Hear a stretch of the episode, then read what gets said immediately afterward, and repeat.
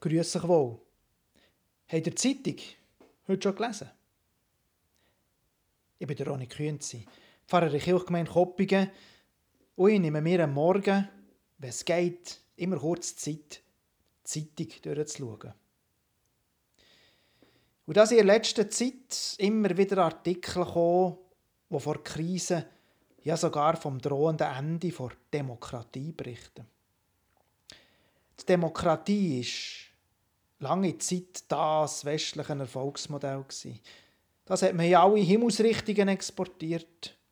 Wo immer eine alte Kolonie ist unabhängig geworden ist für den Westen einmal klar gesehen, dass diese Länder zu Demokratien sollen werden.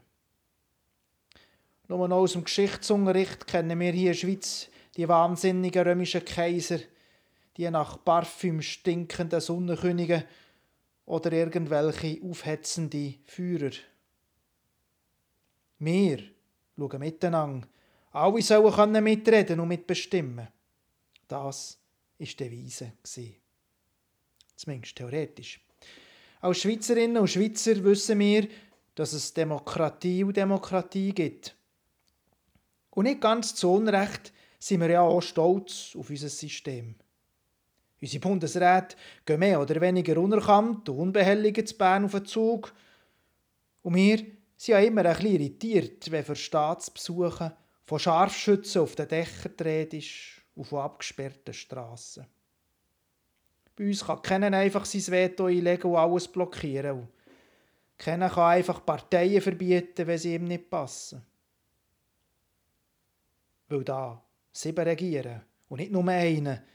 Und das erst neu, Zusammenarbeit mit zwei kompromissgestellten Räten. Aber eben, an vielen Orten auf der Welt bröchelt die Überzeugung, dass das harte Aushandeln von Mehrheiten, das mühsame Austarieren von Lösungen zum Fortschritt beiträgt.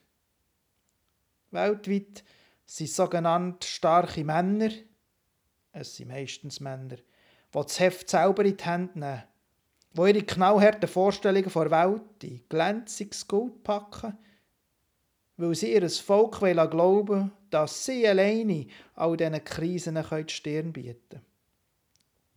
Dass da das einfache Volk nicht mehr muss gefragt werden und dass es am besten auch gar nicht mehr selber nachdenkt, das ist irgendwie logisch.